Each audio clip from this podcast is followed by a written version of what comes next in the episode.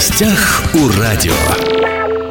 Здравствуйте, меня зовут Владимир Лозовой. Сегодня мы поговорим о тиграх. Конфликтные ситуации с участием этих животных этой зимой были на слуху. Эти краснокнижные звери часто выходили к жилью человека. Так ли это? Почему это именно сейчас происходит? Спросим у специалиста. Напротив меня у микрофона генеральный директор Центра «Амурский тигр» Сергей Владимирович Арамилев. Сергей Владимирович, рады вас видеть в нашей студии. Здравствуйте. Вы возглавляете Центр «Амурский тигр». Расскажите вкратце, как это произошло, почему вы выбрали вот эту вот профессию, как вы к ней пришли, как это вообще происходит, и почему именно тигры? Зверей много, в вашем случае тигры. А профессия выбирается случайным образом всегда. Это по родителям у меня достаточно в мире исследователь знаменитый дед Сергей Владимирович Бугараков, собственно, меня в честь него и назвали.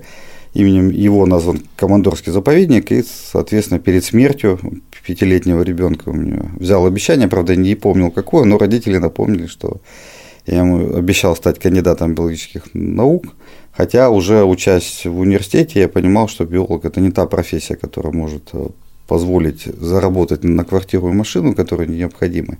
А когда у тебя родители, биологи, ученые, да, то задача сложнее, от них ничего не достанется в этом плане. Поэтому были колебания между бизнесом, потом работал в международной природоохранной организации, 10 лет возглавлял э, все проекты, связанные с тигром. Вот, и, соответственно, потом поступило предложение, такое, от которого сложно отказаться, и в 2013 году по поручению президента был создан фонд э, «Центр Морский тигр».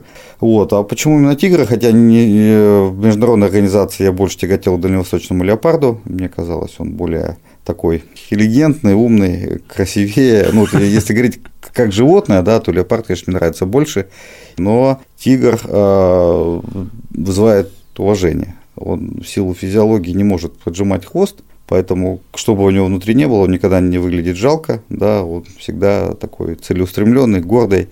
В 2013 году, вы сказали, был создан Амурский тигр, а почему раньше вы не создали такую структуру? Ну, как э, говорится, мы тут просто забываем свою историю, да, надо понимать, что в 90-е годы мы разрушили государство полностью, да, разрушили все и долго восстанавливали. И понятно, у правительства Российской Федерации были более глобальные задачи в 90-е и начале 2000-х, да, нужно было восстанавливать экономику, и природа, конечно, отходила на задний план. Ну и, соответственно, к 2010 году наша страна набрала достаточную мощь, чтобы можно было решать проблем со своими животными самостоятельно, угу. без постороннего вмешательства. Это такое некое дело чести. Сначала было воссоздано русское географическое общество. То есть к 2013 году, в принципе, у государства появились возможности и средства обратить внимание на вот животных. Насчет на тигров, средств да? очень важное замечание сразу, чтобы э, мы существуем без бюджетного финансирования мы не используем ни рубля бюджетных денег, даже отказываемся от получения грантов, э, президентских грантов, да, чтобы нас не обвиняли в том, что мы деньги, которые э, там, идут на социальные вещи, да, перенаправляем на дикую природу. Для нас это очень важно, и мы не собираем деньги с физических лиц, там лозунги, что пришлите 100 рублей, мы спасем тигра, давайте, давайте. Человек, конечно, пошлет 100 рублей, но подумает, как же так, вот что нет, нет в государстве 100 рублей, чтобы помочь, например, 500 тиграм, это же там не сотни тысяч. Вот, поэтому мы от всего этого ушли, мы, у нас деньги только частных партнеров, организаций, и мы считаем, что это правильно, если мы из государственной казны ничего не берем, и за счет привлеченных средств решаем а, моменты, которые могут помочь государству. Mm-hmm. Тут же еще есть и другие там моменты, связанные с тем, что у заповедников, национальных парков, служб охотничьего надзора есть сложности с закупкой оборудования. Не всегда можно купить то, что хочешь. Есть конкурсные процедуры.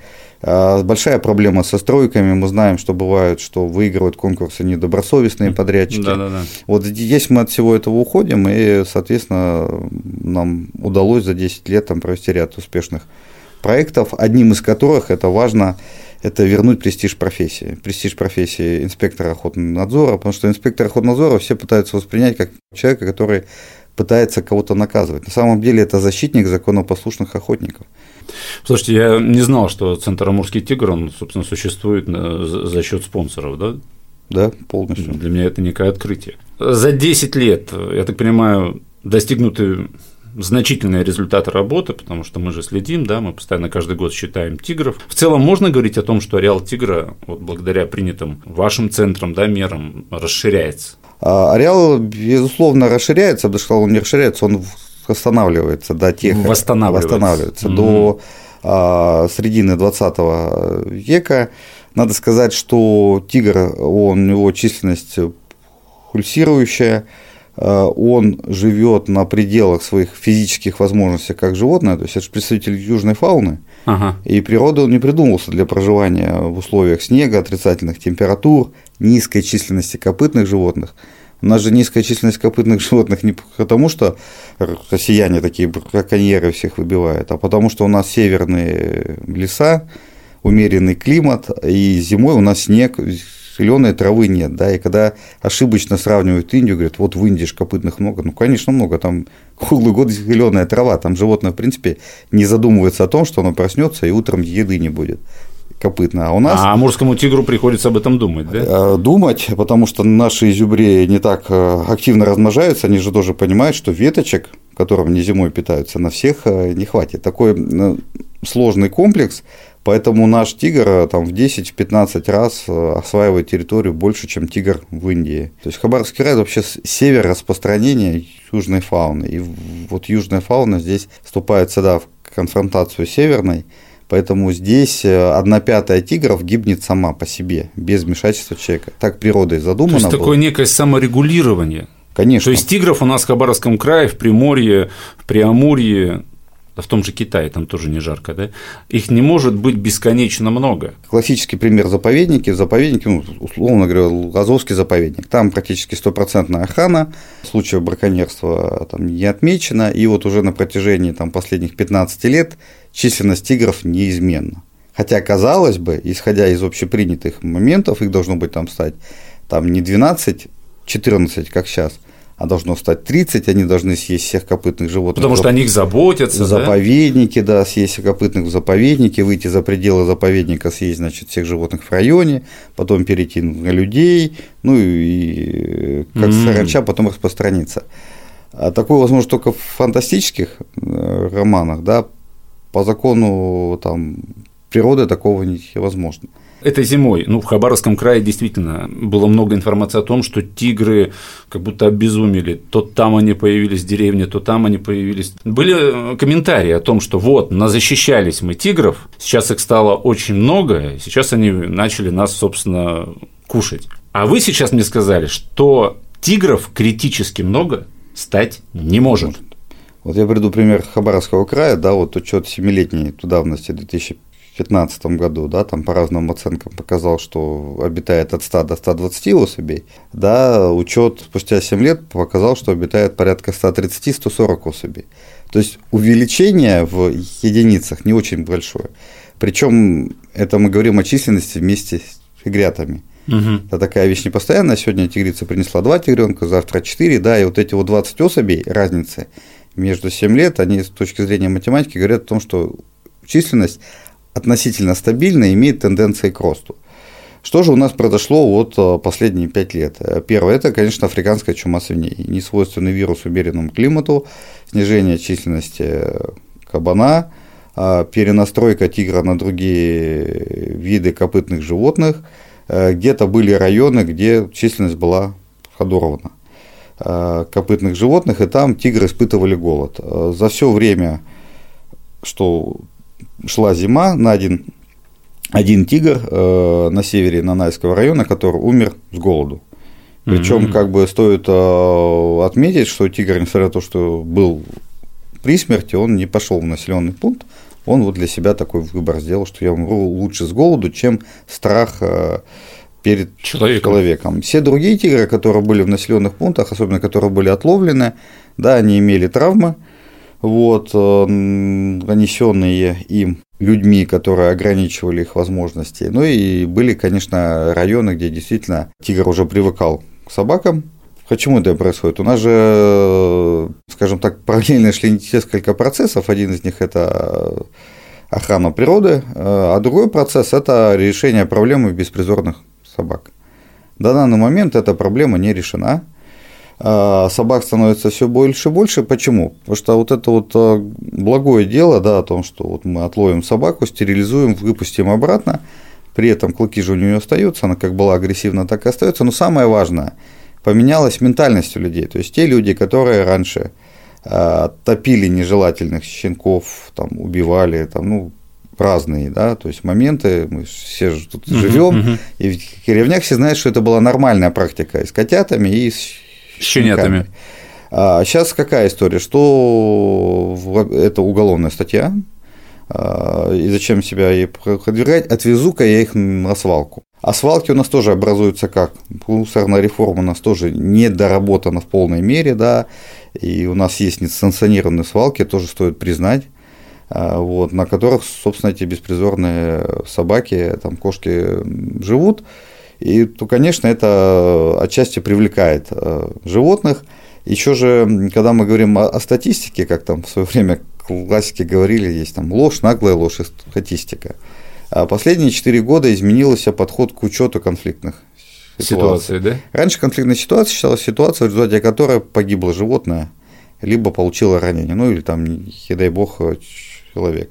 Сейчас любой факт встречи с тигром, тигром это конфликтная ситуация. Конфликтная ситуация. И они говорят часто в СМИ. И она... Да, да, в последние годы поднялась статистика. Ну и самый важный, конечно, вопрос – это цифровизация населения. Если раньше, там, лет 15 назад, да, там пленочные фотоаппараты, пойди сфотографируй, пойди докажи, что ты видел. А даже если он пришел в населенный пункт, да, там съел собаку, ты вот что мог? Позвонить в газету «Правду» и сказать, что, ребята, у меня тигр съел собаку. Поздравляем, ну, как бы это недостойно заметки в нашей газете. Да, это недостойно заметки в нашей газете. А сейчас каждый сам себе СМИ отдельно, да, легко распространяет информацию. Любое видео, фото, сюжет становится достоянием общественности, мы о нем знаем.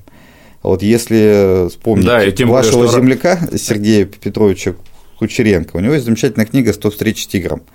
А, есть книга 1974 года «Амурский тигр», где он описывает как раз конфликтные ситуации на территории Хабаровского края. И вот читаешь, как, ну, как бы в современном мире, да, хотя вот uh-huh. разница 50 лет. Это говорит о том, что столкновение хищников с человеком оно было повсеместно. Последние три года действительно тигров в населенных пунктах и рядом с ними стало больше. Это связано с африканской чумой свиней, еще с рядом факторов – но вот, скажем так, эта зима, она ничем не отличалась от зимы 21-22 года, от зимы 20-21 года по количеству тигров рядом с населенными пунктами, либо в них. Мы видим решение проблемы в обоюдо острых вещах. Да. Первое – государство должно усилить работу по разрешению конфликтных ситуаций, то есть групп по разрешению конфликтных ситуаций с животными должно быть больше, угу. то есть э, человек э, должен видеть, что люди работают, то есть он должен себя чувствовать в безопасности. Второй, конечно, то момент, что людям нужно начинать себя. Мы же жили в советское время, у нас не было свалок рядом, мы понимали, что это плохо. Мы решали проблему с беспризорными собаками, да. Очень важно же сейчас еще, что порой за населенный пункт выдается участок дальневосточного гектара. То есть участок в лесу ничем не огорожен, там привязана собака. Вот что должен думать тигр, когда вот идет по лесу? Собака для него это волк, пищевой конкурент. Он волка уничтожает. Там, где живет тигр, там не живет волк. Это всем известный факт. Я не знал. Вот. На самом деле самая такая правильная книга это Маугли, да, всегда северная фауна с южной воевала, красные волки с обыкновенными.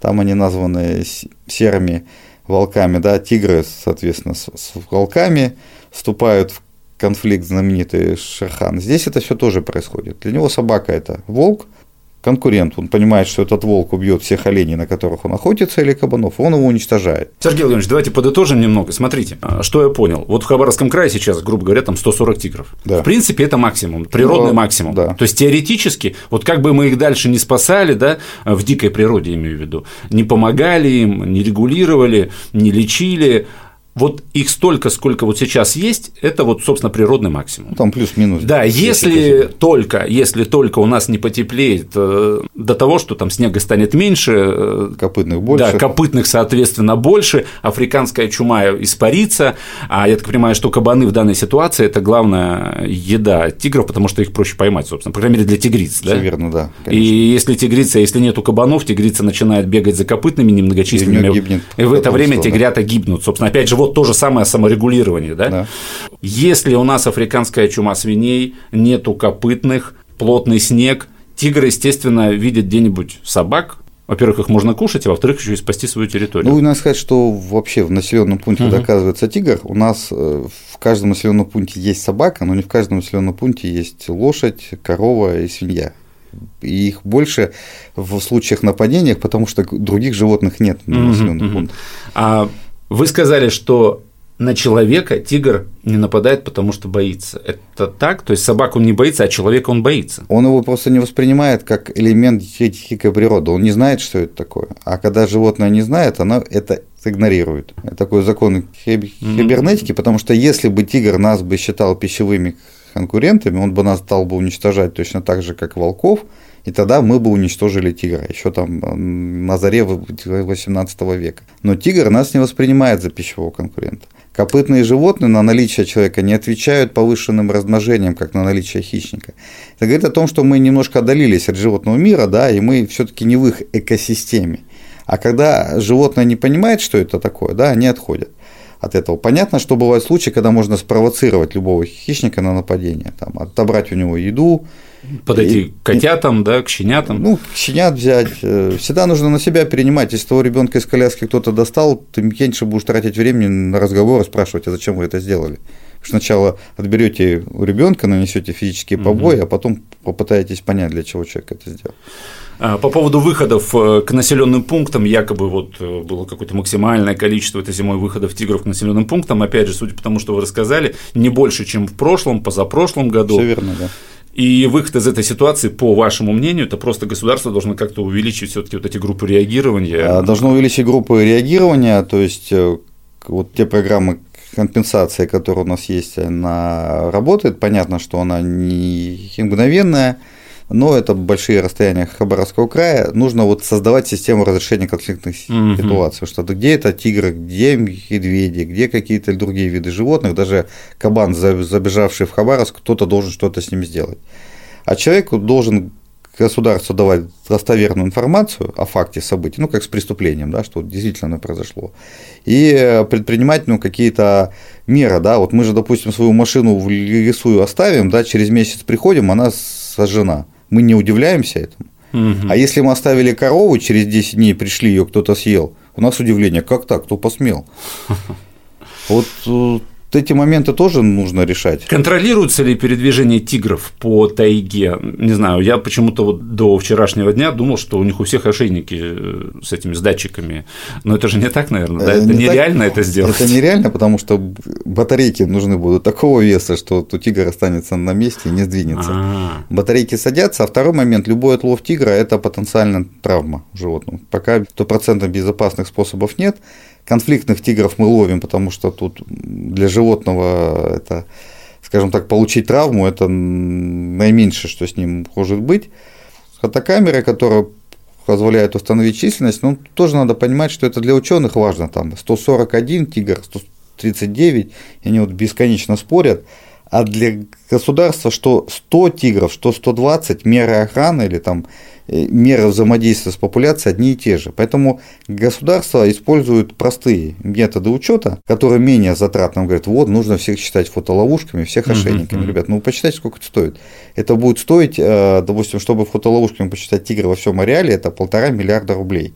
Полтора миллиарда рублей – это 50 лет работы охотного надзора. Итак, сегодня у нас в студии был генеральный директор Центра «Амурский тигр» Сергей Владимирович Рамилев. Сергей Владимирович, спасибо, что пришли. Пожалуйста, всегда рад. Уважаемые друзья, все записи наших интервью есть на подкастах. «Восток России» представлен во всех социальных сетях. Всем самого хорошего.